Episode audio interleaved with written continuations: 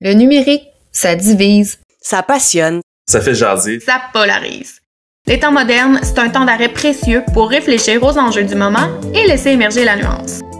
tout est porté sur le temps d'écran, si on le mesure, est-ce qu'il y en a trop, est-ce qu'il y en a Mais pas c'est assez. sûr que le one size fits all, euh, il va être difficile à, à mettre en Parce place. qu'on apprend gaiement des choses comme bien collaborer, la valeur de l'effort, corriger le tir en cours de route, analyser des situations. Libre, c'est pas euh, une destination, mais c'est plus comme un travail qu'on fait. C'est devenu euh, du quotidien, faire du multitâche, ce besoin incessant d'être à jour partout.